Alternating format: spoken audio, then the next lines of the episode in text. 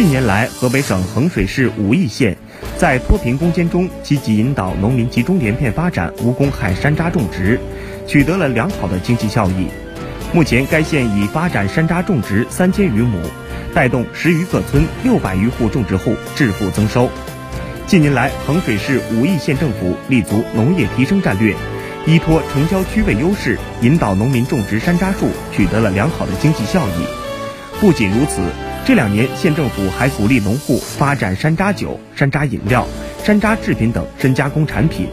利润比鲜果高出三倍还多。